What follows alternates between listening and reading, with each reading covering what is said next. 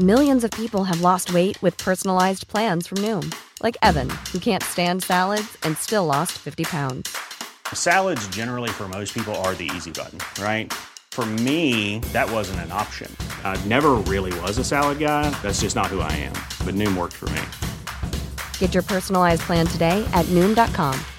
Real Noom user compensated to provide their story. In four weeks, the typical Noom user can expect to lose one to two pounds per week. Individual results may vary. ¿Qué tal? ¿Cómo le va? Buenas tardes. Estás a punto de escuchar Yo soy Javier Alatorre. las noticias con Javier Alatorre. La vamos a pasar muy bien. Comenzamos. Es cuestión que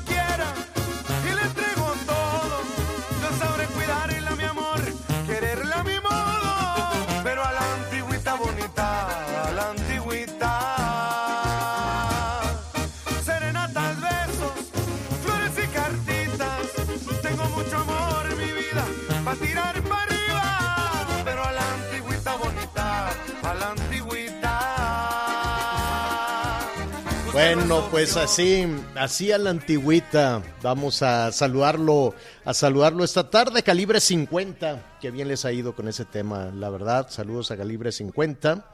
Pues son unos de los más, eh, de las agrupaciones, de los conjuntos más populares, la verdad.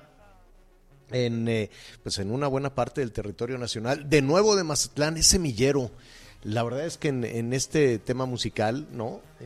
En este tema digo, no en este tema musical, en eh, todo el rubro de, de, ¿cómo le dicen ahora? Del regional mexicano, la verdad es que Sinaloa y también Zacatecas, Michoacán, en fin, tienen, tienen, es un semillero. Así es que felicidades ahí a Calibre 50. Muy buenas y caras tardes, todo está carísimo y estamos ahí cruzando por el buen fin. Ojalá le vaya bien a los, este, a, todos los comerciantes, que tengan por ahí un respiro haga usted las compras, eh, pues las compras inteligentes. Uno quisiera de vez en cuando irse como en tobogán y decir, no, mi gusto es y me voy a ir a comprar esto. Pero pues, así como están las cosas, de pronto esto de mi gusto, mi gusto es, como dice la canción, a veces uno, uno batalla con todo eso. Vamos a revisar este tema de los precios en un ratito más. Antes, déjeme este saludar a Miguel Aquino. ¿Cómo estás, Miguelón? Hola Javier, ¿cómo estás? Me da mucho gusto saludarte. Esta ocasión te saludo exactamente desde la zona de Miami Beach. Hace unos momentos concluyó eh, un desfile, la verdad es que un desfile muy emotivo, a lo mejor no eh, muy llamativo en cuestión de espectáculo, Javier, pero sí muy emotivo. Hoy en los Estados Unidos es uno de los principales días de celebración. Eh, yo me atrevo a decirlo, por lo menos lo que he estado platicando con algunas personas aquí en la zona de Miami, Florida. Hoy precisamente 11 de noviembre, después del 4 de julio, que se celebra la independencia norteamericana, creo que es uno de los días más importantes. Hoy se celebra el Día del Veterano.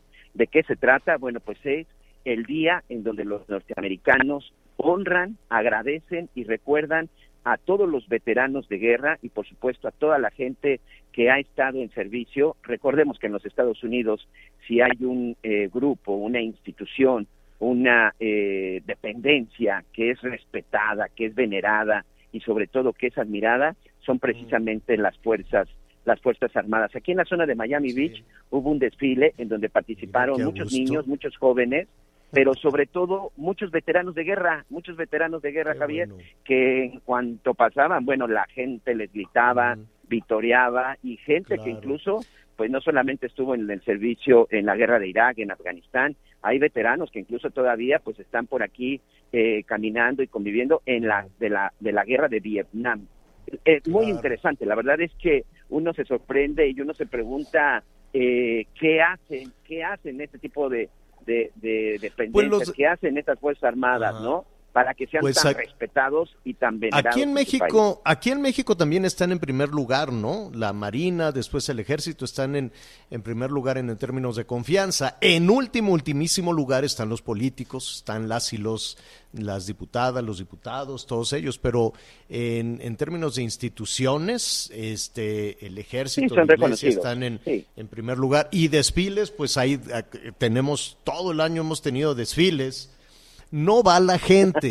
Son desfiles nada más donde van los que gobiernan y tienen ahí sus palcos.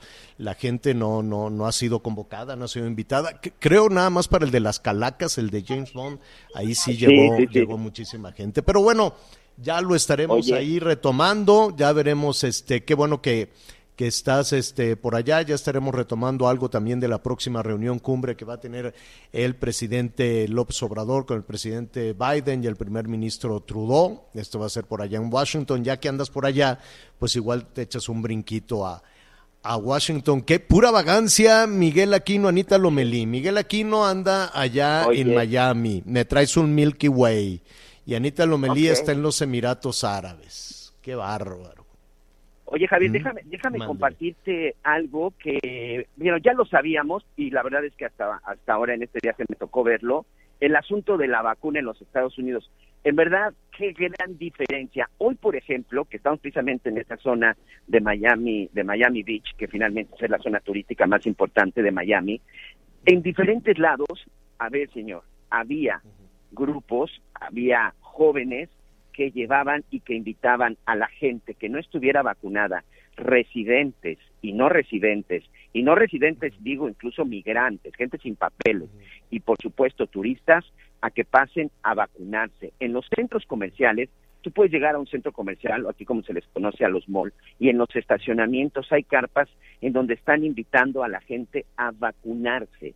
Aquí las vacunas, no quiero decir que las regalan, pero evidentemente se ve que las tienen de sobra. Y hay una campaña impresionante para invitar a la gente a que se vacune porque lo que se están encontrando aquí en los Estados Unidos es que hay mucha gente y sobre todo un sector muy joven, platicaba con algunas personas por aquí que dicen que los jóvenes no se están queriendo vacunar. Bueno, en el aeropuerto de Miami, Javier, en cuanto te bajas del avión prácticamente, recordar que ya te piden certificado, ¿eh? Yo para este viaje ya tuve que presentar mi certificado de, de completo de vacunación de AstraZeneca para poder ingresar, así como una prueba. Pero si en determinado momento no la tuvieras, te invitan a que te vacunes. Es impresionante. Hay por todos lados módulos y sobre todo grupos de personas que traen ahí este, su bata blanca perfectamente bien cubiertos para invitarte a que te vayas a vacunar. Aquí les están rogando para vacunarse y en México hay gente que sencillamente no ha podido recibir una sola vacuna. Se ha, batallado muchísimo, pero afortunadamente está avanzando. Hay muchísima gente ya con la confianza de la vacuna. Siga usted cuidándose, mantenga la, la distancia, no le haga todavía, como dice Laida, como dice la gobernadora de Campeche, de fuera el cubrebocas, se acabó la sana distancia, qué escándalo con esas declaraciones de la este, gobernadora de Campeche. Le enviamos un saludo, pero pues sí, ¿no? En, en, en diferentes partes del país dijeron, ¿cómo? ¿No? Ya está como López Gatel, así, no, no usen cubrebocas y ya tírense palondo. No, no, no, no, no, no, no, no. Ya ven a la distancia cómo tuve razón cuando dije aquello de no le hagan caso a López Gatel, que se me echaron encima, ya sabes, todos los bots. Y a la distancia tuve razón, ya hasta el presidente les dio un manotazo al jefe de López Gatel y al del Insabi, les dijo, oigan, solucionen ya, ya basta, no puedo dormir, dijo el presidente, me tienen con el Jesús en la boca, no puedo dormir de que no hay medicinas, y a donde voy me dicen que no hay medicinas, así es que ayer les dio un manotazo al este ¿cómo se llama? Al, secretario de salud y al titular del, del INSABI, ¿no? Les dijo, oigan, a ver, ya basta. Y a mí, yo, ahí me faltó también López Gatel. Yo no sé por qué lo tratan entre algodones y tan suavecito. Se ha sido un verdadero desastre toda la, la manera en que ha llevado la estrategia sanitaria.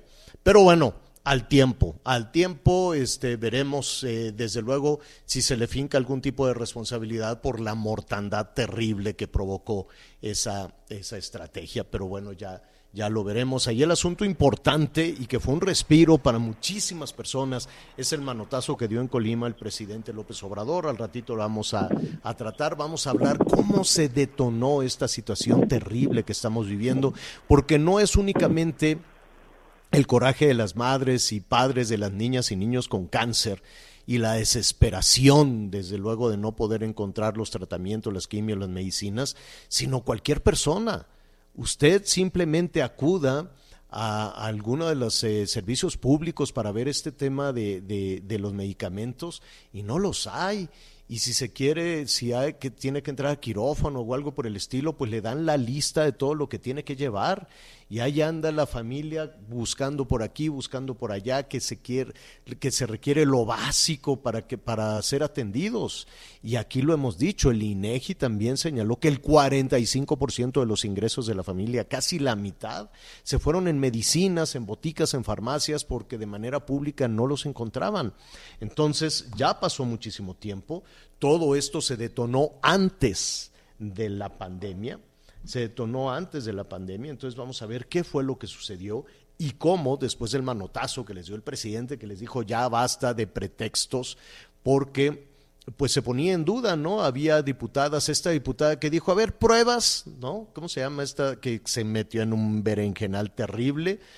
Cuando le dijeron, oiga, pues es que no hay medicamentos a ver, denme pruebas de que no hay medicamentos. Bueno, pues hay millones, millones de mexicanas y mexicanos que le pueden llevar las pruebas de que no hay medicinas y luego ya medio que guardó silencio y ahora es el mismo presidente quien eh, se suma, se pone del lado de la gente, se pone del lado de los ciudadanos y a ver ahora qué argumentos le van a dar los responsables del sistema de salud. Porque este asunto de las medicinas vino desde las primeras renuncias en el equipo en el equipo de la 4T. ¿Te acuerdas, Miguel, cuando el titular de Germán Martínez se fue, se bajó del Seguro Social y dijo, me voy?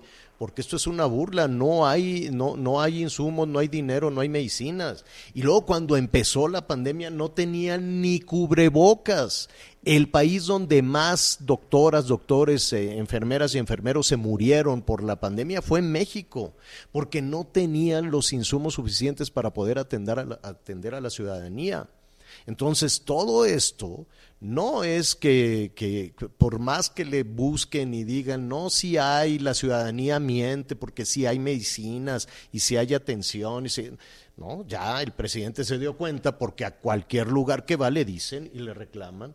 Entonces dijo, a ver cómo lo van a, a ver cómo lo van a solucionar y nada más voltearon para abajo porque allí estaban, se quedaron viendo el cuaderno, haciendo dibujitos en un cuaderno con el lápiz, dijeron, sí, hacen como que apuntan eh, y, por dónde por dónde van a solucionar todo esto. Para al ratito vamos a platicar con algunos de, los especialistas que tienen una visión muchísimo más clara, porque hoy preguntarle a alguien de gobierno, pues lo único que van a dar son argumentos, justificaciones para salvar el pellejo, ¿no? Para salvar la, la chamba, también quedarse desempleados quedarse desempleados a todos los que trabajan, pues si ahí mismo se pusieron un candado, ¿con qué van a pagar las, las facturas y esto y el otro si no pueden trabajar ni en el gobierno ni en la iniciativa privada? Si corren al secretario de salud y al subsecretario, este, pues yo no sé en dónde van a trabajar o yo no sé si van a, dar clases o qué. Se va a tener que dedicar, se va a tener que dedicar otra actividad al sector de la construcción, por ejemplo. Que no pero eso es, pero eso es iniciativa privada, Miguelón.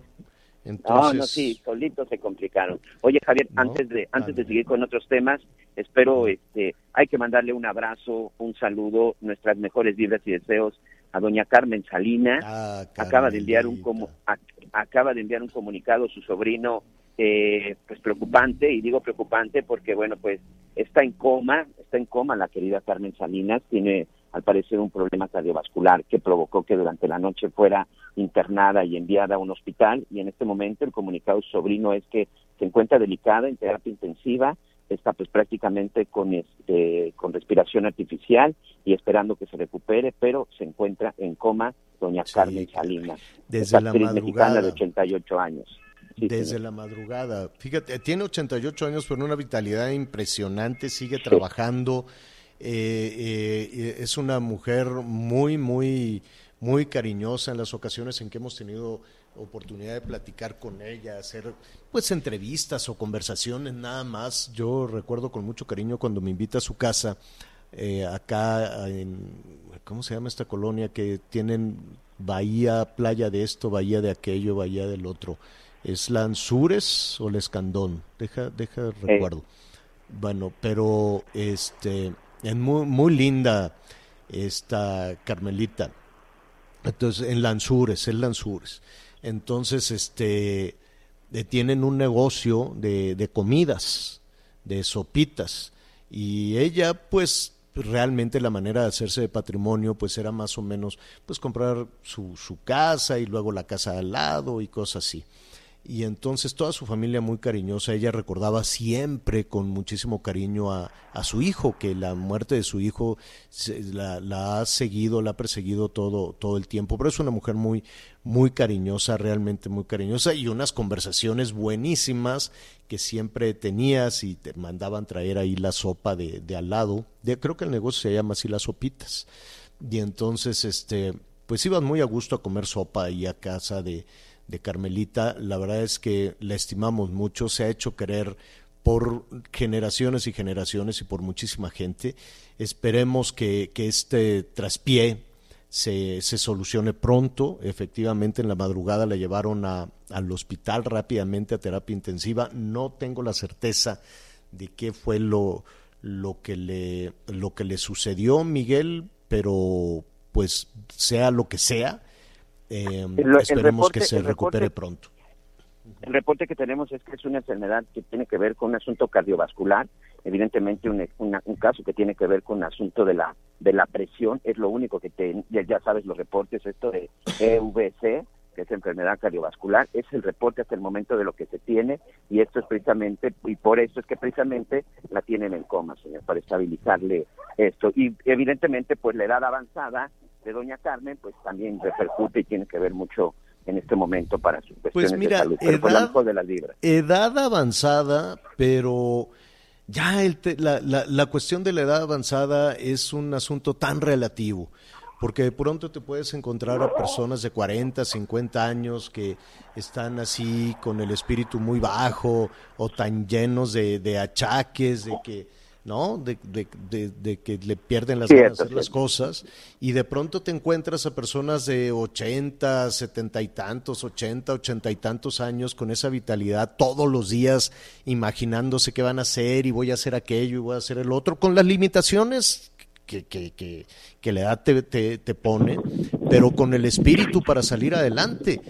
Y entonces yo admiro tanto a aquellas personas que se levantan y que están pensando ahora qué voy a hacer, voy a hacer esto, voy a hacer aquello, voy a hacer el otro, y que a, final de cuentas, aunque el cuerpo no te dé, el corazón y la mente sí te dan, ¿no? Y el corazón y la mente te dan para, para mucho, y esperemos desde luego que ese también sea el caso de, de Carmelita.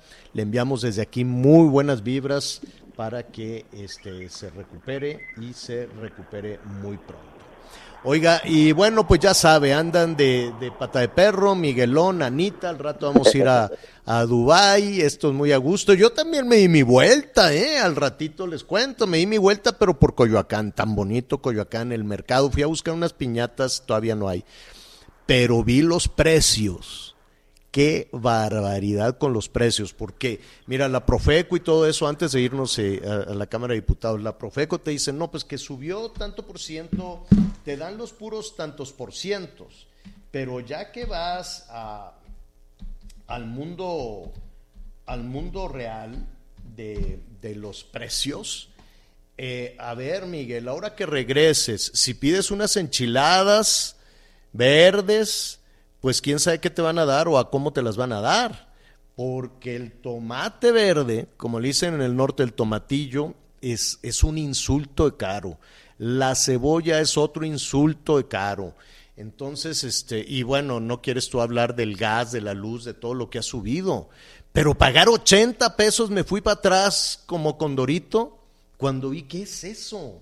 80 este, pesos y el tomate ¿cómo le dicen aquí en México? El jitomate este, a 50. ¿De dónde? Ni modo que digas, me da por favor una rebanada. Estuve revisando cuando vi eso. Entré al portal del Heraldo, que por cierto está muy bueno, se lo recomiendo, el del Heraldo, el de Azteca también. Este, tomate verde es de lo que más ha subido, 26%. Los nopales, si quieres además las enchiladas con unos nopales, pues también te vas a ir para atrás de lo caro, la cebolla, la luz, el gas, el huevo, pues todo está, ¿qué vas a hacer? Dices, ¿me da por favor medio tomate? Pues no. O sea, ir a comprar un kilo de tomate que te cueste 50, 25, 12 pesos, 12.50 cada tomate o cada jitomate, ¿en dónde se ha visto eso? Entonces, pues si pides enchiladas te van a dar las puras tortillas y este, quién sabe el pollo cómo esté y de la salsa, pues a un ladito te van a poner un chile serrano para morder, chile para morder y la pura tortilla porque está carísimo, carísimo. Y ustedes por allá, una en Dubai y el otro en Miami, me traen un Milky Way o me traen un algo, porque aquí está todo carísimo. Eo fíjate que hoy también es un buen día para las compras acá en Estados Unidos, ¿eh? Porque precisamente con esta celebración del Día del Veterano y como mucha gente está descansando, como mucha gente hoy pues sale a pasear o a caminar bueno, o a pues a ver qué se te pega. Hay algunas hay algunas ofertas. Sí, ahorita vamos a administrar los viáticos, aunque después ahí tenga que hacer cuentas extrañas con nuestro productor, señor. Bueno, muy bien. Oiga, donde están también en las sumas y las restas con el dinero que no alcanza es en la Cámara de Diputados. El INE le dieron un repasón de 5 mil millones. Al Poder Judicial, yo no sé por qué, si, si eso parte de una, de una situación negociada o están enojados con el Poder Judicial, ya ves que no quisieron la extensión del mandato y cosas por el estilo, y también les bajaron como tres mil millones. A los presidentes municipales, otra repasada, que de por sí no les llegan, como dicen los políticos, las participaciones, ¿no? De por sí, como que no, no ha bajado, ¿cómo dicen? No ha bajado el recurso, licenciado, ¿no? Recurso. dicen, no ha bajado el recurso. La cosa es que, pues, eh, están haciendo intentos, va a ser una discusión larguísima la del presupuesto para el año entrante y ahí está atenta en esas larguísimas jornadas la periodista Maxi Peláez, nuestra compañera, quien saludamos con muchísimo gusto. ¿Cómo estás, Maxi? Muy buenas tardes. ¿Qué tal, Javier? Buenas tardes. Pues efectivamente, y mira que la discusión se perfila que será larga y de varios días, porque ayer, pues bueno, se aprobó este presupuesto de más de eh, 7 billones de pesos, se aprobó en lo general el asunto es que todavía está discusión en lo particular y esto, Javier, es lo que se va a llevar varios días. Eh, hay, eh, fíjate, este va a ser el presupuesto más discutido en la historia, porque nunca se habían presentado tantas reservas. 1994 reservas. ¿Qué son las reservas, Javier? Son propuestas para ver si hay cambios en el presupuesto. De eso se trata estas reservas. Entonces, ya inició esta discusión aquí en la Cámara de Diputados. Ayer, la verdad, fue una guerra de mantas y pancartas a favor y en contra.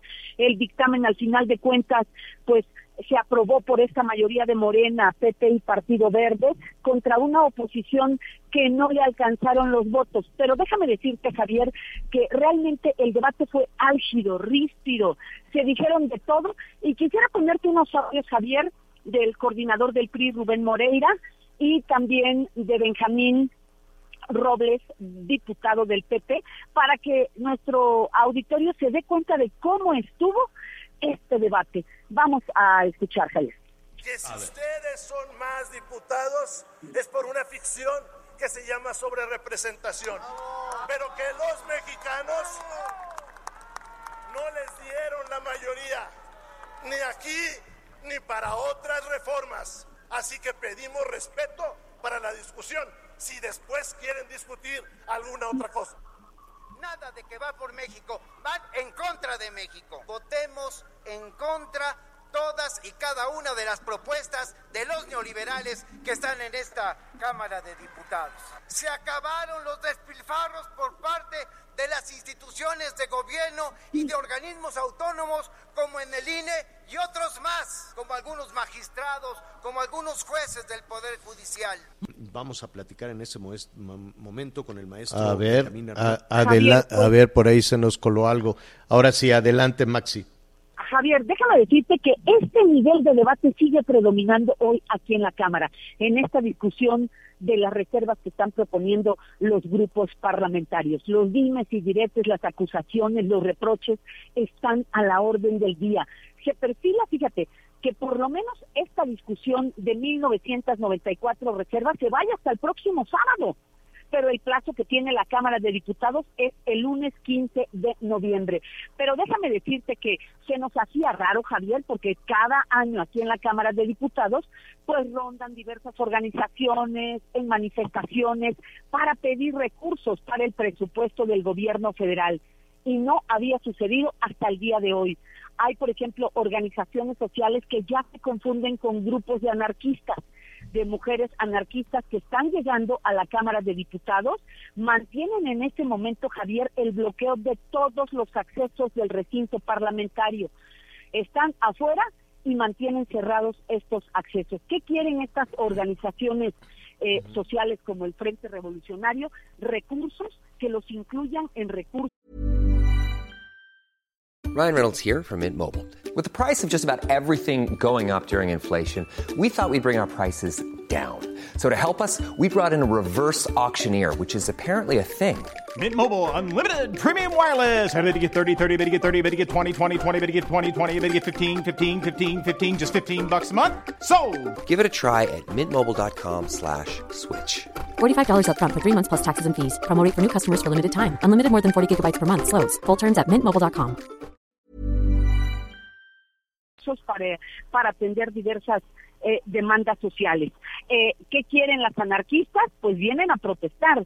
Y déjame decirte que traen, como lo hemos visto en otras ocasiones, el gas lacrimógeno en la mano, que ya lo lanzaron este hacia el interior de uno de los accesos de la Cámara de Diputados.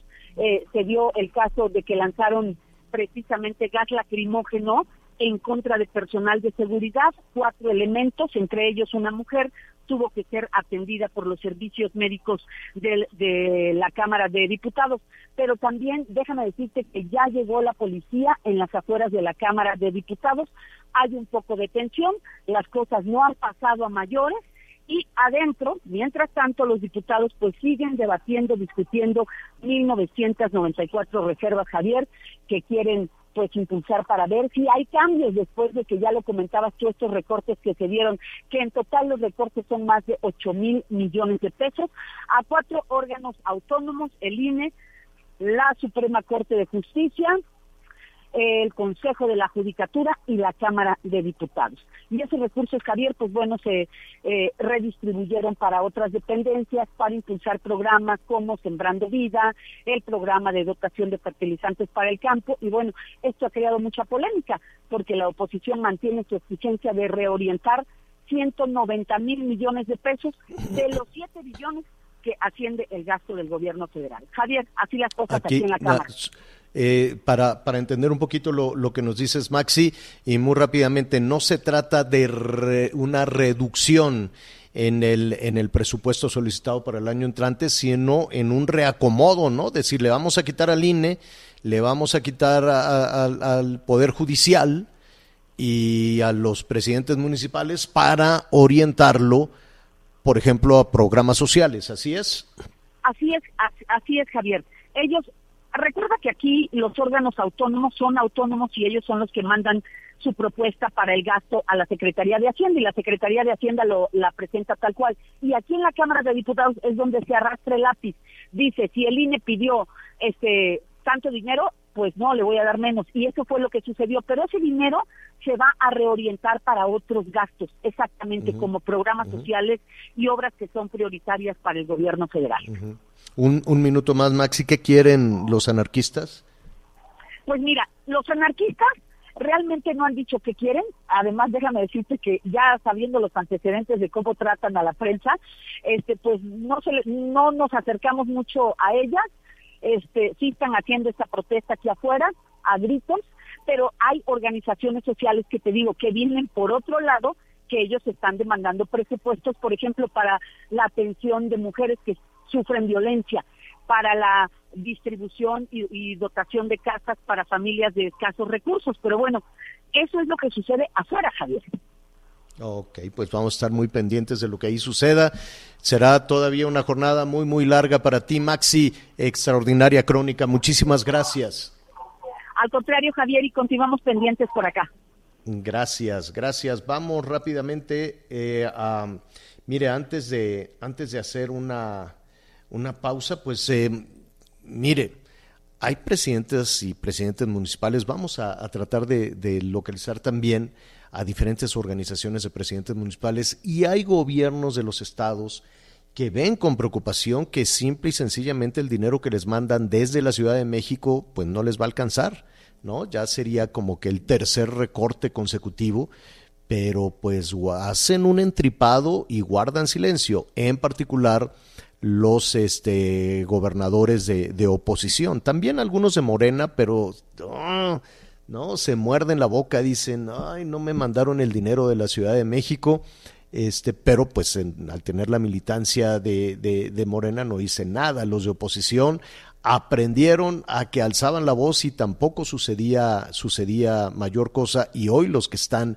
gritando que no, que simple y sencillamente no les alcanza, son las y los presidentes municipales. Dice, de por sí nos llegaba poquito, ahora nos va a llegar, nos va a llegar menos. Y también están los eh, nuevos, las y los nuevos alcaldes de la Ciudad de México, que son, pues mire, una escala menor todavía a la de un presidente, ah, de presidenta o presidente municipal.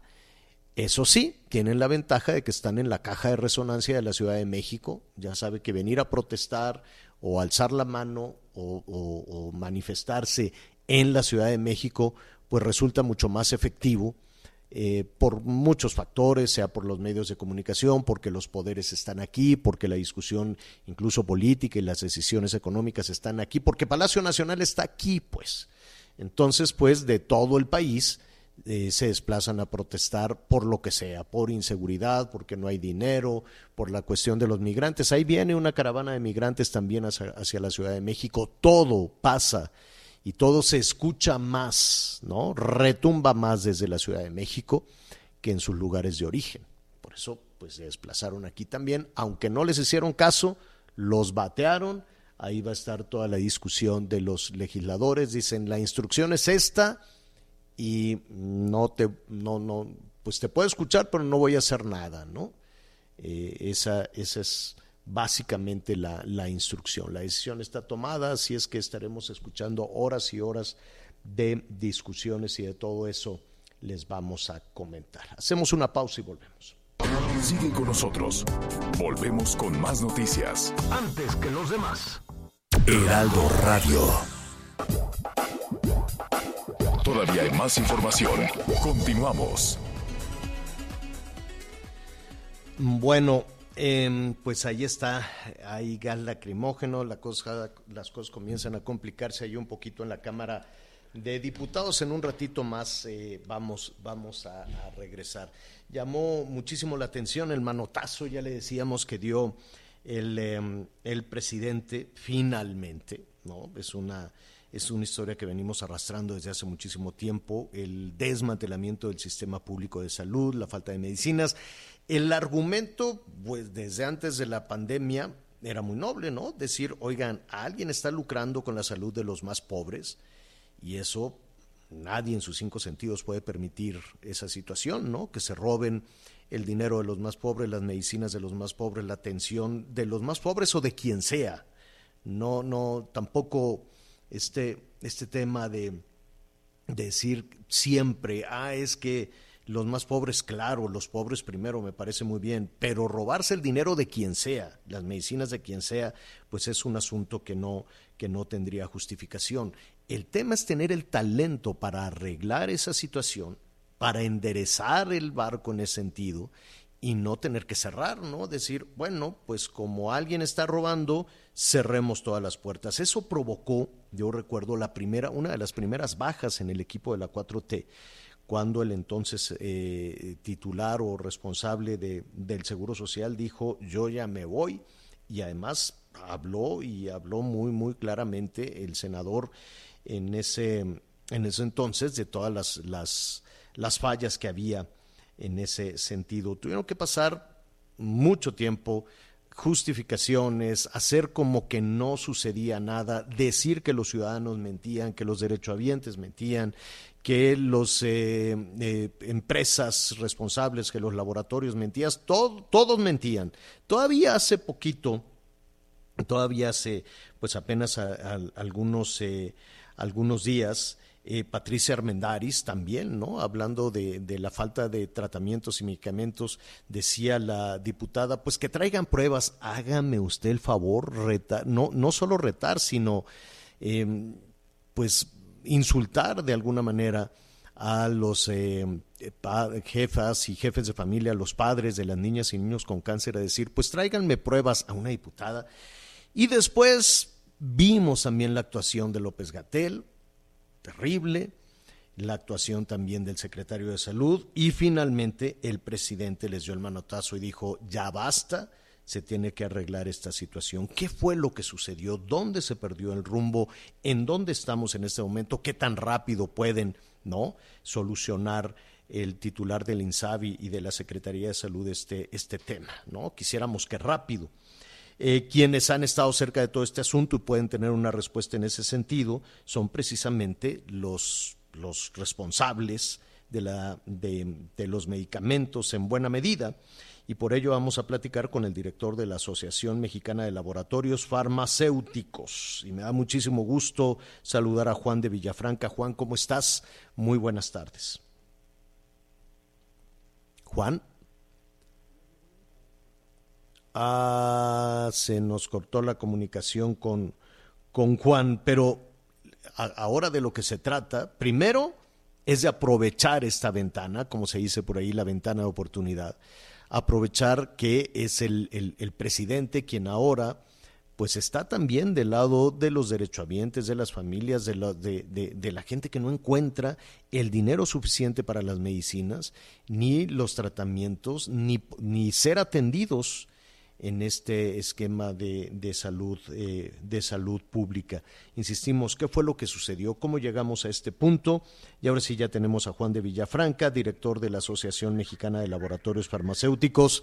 ¿Cómo estás, Juan? Muy buenas tardes. Javier, qué gusto saludarte a ti y a toda tu audiencia. Gracias, Juan. ¿Cómo llegamos a este punto en el que incluso el presidente ha dado ese manotazo y les da la, la orden sin pretexto de solucionar el abasto de medicinas. Pero antes de ese manotazo y de ver cómo lo podría solucionar el secretario de Salud y el titular del INSABI, ¿qué fue lo que pasó? ¿Cómo llegamos a este punto?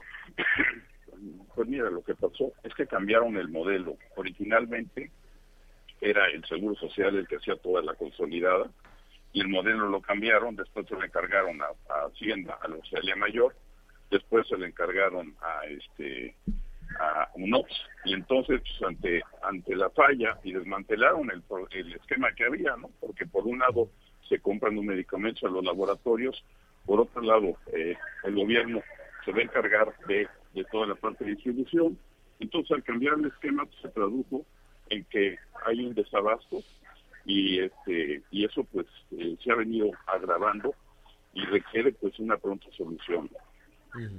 Yo recuerdo que, que en su momento, cuando estábamos eh, eh, arrancando toda esta situación que hoy ha derivado en una crisis tremenda, eh, la misma autoridad federal decía, pues si se pueden llevar papitas y refrescos a todo el país, ¿por qué no se pueden llevar medicinas? ¿Es así de sencillo? No, es, es una cosa mucho más compleja, el tema farmacéutico. Y aquí, tío, ahorita que tocas ese tema, pues las papitas y los refrescos se, se distribuyen a todos lados porque tienen buena planeación y planean bien y planean bien su distribución, pero es mucho más complejo los medicamentos, ya que si hablamos de papitas o refrescos, pues hay siete tipos de refrescos o diez tipos de papitas. En el caso de los medicamentos hay más de mil claves y además los medicamentos se tienen que enviar en, en, en, de manera controlada muchas veces, ¿no? Con refrigeración. En fin, es una cosa mucho más complejo y es una cosa muy especializada la distribución de medicamentos. dime algo, cuando eh, arrancó esta crisis, pues se hacían muchísimos señalamientos, entre otros, eh, entre otros a ustedes, eh, como laboratorios y como fabricantes de, de, medicamentos. ¿Ustedes pararon? ¿Ustedes dejaron o frenaron de alguna manera la producción de medicamentos? No, se han seguido fabricando lo que ha pasado es que lo que ha aumentado sensiblemente es el llamado gasto de bolsillo. Entonces, muchos medicamentos que originalmente entregaban en los centros de salud públicos pues en el momento que no hay, va la gente y lo compra en el mercado privado. Todos los laboratorios han seguido funcionando este y no hay problema de producción. Eh, hay este, la, industria está lista, hay capacidad para producir, pero sí se requiere que se invite a todas las partes involucradas a buscar una solución, porque es un problema de producción y también un problema de distribución. Esto, esto quiere decir que ustedes y los laboratorios internacionales continuaron con la producción de, de medicinas, es decir, medicinas se había, pero había que comprarlas en la farmacia. En donde no había era en el sistema público de salud, ¿así es? Así es, y hubo también un problema ya que Cofepris cerró una planta que producía oncológicos, una planta con gran capacidad, y entonces al cerrar esa planta, pues, pues se vino, se vino el problema de oncológicos, ¿no? Este, que es un ¿Por, qué, ¿Por qué la cerró? ¿Por qué, ¿Por qué cerraron esa planta? ¿Tú sabes? Mira, los detalles no los tengo, pero yo creo que lo que tendría que hacerse es pues, ver cuál fue la causa y en un momento dado, pues que la solucione, que la solucione, si detectaron algo que estaba mal, pues que solucione eso y que, se vuelva a producir. O sea, la solución la tenemos en México, porque ahorita es muy difícil traer medicamentos del exterior con el tema de la pandemia, las materias primas se han complicado, en fin, este, la solución la tenemos aquí en casa. No me, no me puedo imaginar después de, pues hay que decirlo, de la llamada de atención, no sé si regaño, pero por lo menos de la llamada de atención del presidente a los responsables de salud, al secretario de salud y al titular del INSABI, quiero suponer que desde ayer por la noche y hoy por la mañana están tratando de, de, de lograr el abastecimiento de las medicinas. Y yo no sé si una medida así de apresurada, no sé si tienen la planeación, no sé si ya tuvieron un acercamiento con ustedes y si les va a resultar más caro. Pues mira, no, es un tema que no se soluciona de un día para otro. Y lo que sí es preocupante es que sí puede haber problemas de, hay una amenaza de que pueda haber un desabasto en el 2022 entonces, lo que es importante es ahorita, uno, resolver el tema de corto plazo, cómo resolverlo juntando a todos los actores, y por otro lado, el poder pensar hacia el futuro, cómo se van a comprar los medicamentos en los próximos años, para que pueda haber, como decía yo, planeación. Habiendo planeación, se puede comprar materia prima, se puede conseguir más barato todo, en fin, es una... Y, la industria, como comenté, estamos listos y somos, eh, queremos ser parte de la solución. pero a ver, corrígeme si me equivoco, están listos para tomar el pedido, pero me imagino que no tienen ustedes ahí una bodega y que dicen, oye, pues ya llegó el titular del INSABI y súrtele tal y cual este medicamento. Es decir, se tendría que formar. Sí, un medicamento se tarda aproximadamente cuatro meses en fabricarse. En lo que llega la materia prima, se hacen pruebas, se fabrica, después se vuelven a hacer pruebas. Es lo que más o menos tarda fabricar un medicamento de cuando se pone la orden. Y como bien señalas, como el medicamento este, este empieza a, correr el tiempo de caducidad, nadie en el mundo fabrica medicamentos y los tiene en una bodega para ver cuándo les compran. Siempre es cuando hay una orden, pues en ese momento pues se ponen a, se ponen a trabajar y se ponen a fabricar. Claro, de acuerdo a lo que de acuerdo a lo que necesita el derechohabiente o el, o el mexicano, que no es lo mismo que necesite eh, alguien en Europa o en algún país eh, sudamericano, me quiero imaginar, ¿no? Las comorbilidades en, en, México requieren algo, requieren algo muy específico. Es decir, que si en este, que si en este momento, Juan, eh, se acercaran los responsables de salud pública con ustedes y se ponen a trabajar, estaríamos viendo resultados para la primavera del 22, ¿así es? Así es, así es, así es. Esto no se puede hacer de un día para otro, o sea, no es, no es un switch que se prende y de repente aparece en todos lados. No es que le digan, no es que le digan a la Marina, vete a la India o vete a China. ¿Te acuerdas que decían, le vamos a pedir, porque lo dijeron, le vamos a pedir a los barcos de la Marina que se hagan a la mar, que vayan a China y que vayan a la India y nos traigan las medicinas. Y ya vimos que no es así, es una visión romántica de las cosas, pero no, no lo lograron. No, fíjate que de, la, de, lo, de las compras que ha hecho el gobierno, el 92% es lo que de, hablan de 14 países, se ha comprado a laboratorios establecidos en México, tanto nacionales como extranjeros. este, eh, los, los, los nacionales. Entonces, aquí, por eso yo insisto mucho en el tema de planeación. Primero se tiene que saber cuál va a ser la demanda, qué medicamento, en dónde. Una vez que tenga la demanda, se hace la licitación, se asigna y luego viene eh, ya el tiempo para poder pedir materia prima, empezar a fabricar y claro, y después al final de cuentas la distribución y lo que es importantísimo es la última milla, porque tiene que llegar el medicamento al, a la clínica. Si no llega el Pues medicamento a la clínica, de nada sirve que se quede en una bodega en un estado. Claro, porque entonces ya estamos empujando casi casi hasta el verano del 22. Sí, solo sí se sientan a negociar antes de antes de, de- de que termine el otoño. Es decir, sentarse a negociar hoy mismo, no a negociar. Tampoco es un tema de negociación, sino a tomar los pedidos y saber qué se va a necesitar. ¿Así es? Así es, así es. Es muy importante este, sentarnos y ver cómo podemos solucionar primero el corto plazo. ¿Hay disposición de ustedes? Paralela, tra- y paralela trabajar en largo plazo. Pero hay total disposición de toda la industria. Estamos listos. Pues te agradecemos muchísimo que, que por lo menos esa, esa buena noticia que ustedes están listos y decir no se van a surtir las farmacias este fin de semana con el manotazo, pero sí por lo pronto echar a andar, echar a andar todo el proceso. Juan de Villafranca, director de la Asociación Mexicana de Laboratorios Farmacéuticos, muchísimas gracias. Javier, qué gusto saludarte y saludar a toda la audiencia. Al contrario, buenas tardes. Vamos a hacer una pausa y volvemos. Sigue con nosotros. Volvemos con más noticias. Antes que los demás.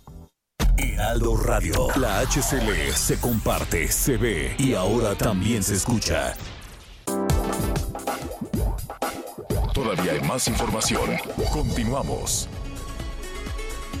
Y bueno, continuamos con más información y como siempre me da mucho gusto recibir y sobre todo darle la bienvenida a nuestros amigos del Instituto Politécnico Nacional, por supuesto a través de Ari Chávez. ¿Cómo estás? Bienvenida, buenas tardes. Qué gusto saludarte, mi querido Miguel. Pues un placer. Mira, ahora sí ya estamos en temporada de frío, ¿no? Y fíjate que con esto vienen enfermedades respiratorias. eh, muchas personas ya veo que empiezan a presentar síntomas de gripa, influenza, que también es muy importante combatir. Y hay que decirlo, aunque estemos vacunados no es suficiente. Además, vienen reuniones de fin de año. De hecho, pues estamos con una preocupación ahí latente. Fíjate que la Organización Panamericana de la Salud está muy preocupada por estas dos festividades, tanto la Fórmula 1 como también Día de Muertos, donde se presentó mucha concentración de gente y con esto podemos estar en un grave riesgo de contagio. Hoy vamos a platicarle al auditorio de uno de los tratamientos que está ayudando a muchísimas personas que ha revolucionado por completo el mundo de la medicina, el Instituto Politécnico Nacional creó un tratamiento que refuerza el sistema inmunológico tan importante, regula nuestras defensas y sobre todo evita que la gente se enferme frecuentemente. Vienen reuniones de fin de año, entonces hay que estar protegidos. El factor de transferencia está ayudando a muchísimas personas, es uno de los tratamientos actuales más efectivos que puede tomar toda la familia. Imagínense que son 400, más de 400 moléculas en un solo frasquito y son más de 100 especialistas que están trabajando específicamente en el factor de transferencia.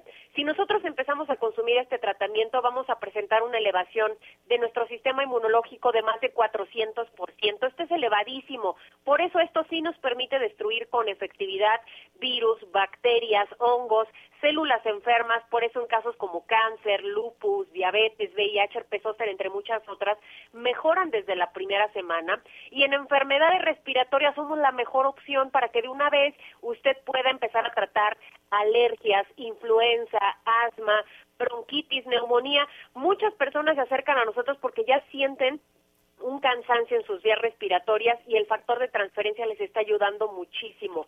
Hoy les tengo una promoción de buen fin que está espectacular. Si usted no ha adquirido el factor de transferencia, yo le sugiero que marque ahorita al 55 17 13 76 35. Voy a repetirlo porque en verdad vale mucho la pena la promoción de buen fin que tengo el día de hoy.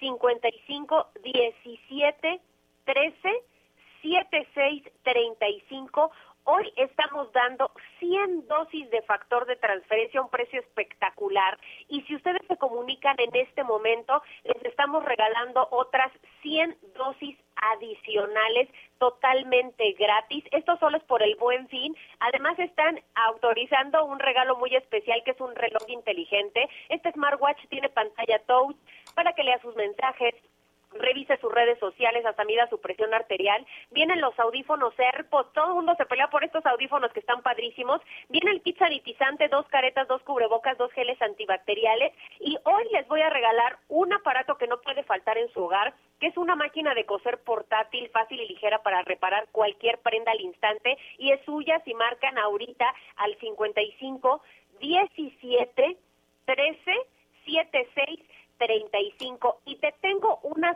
sorpresa de buen fin adicional. Si marcan en este momento y piden su paquete ahorita, les regalamos otro igualito, o sea, dos por uno de todos los regalos y de factor de transferencia. Es único día para que ustedes adquieran esta promoción al 55 17 13 76 35. ¿Cómo ves, mi querido Miguel? Bueno, pues ahí está la oportunidad. Heraldo Radio. When you make decisions for your company, you look for the no-brainers. And if you have a lot of mailing to do, stamps.com is the ultimate no-brainer. It streamlines your processes to make your business more efficient, which makes you less busy. Mail checks, invoices, legal documents, and everything you need to keep your business running with stamps.com. Seamlessly connect with every major marketplace and shopping cart Schedule package pickups and see your cheapest and fastest shipping options from different carriers. With rates up to 89% off USPS and UPS rates. And with the Stamps.com mobile app, you can take care of mailing and shipping wherever you are. Make the same no brainer decision as over 1 million other businesses with Stamps.com. Sign up with Code PROGRAM for a four week trial, plus free postage and a free digital scale. No long term commitments or contracts. That's stamps.com. Code program.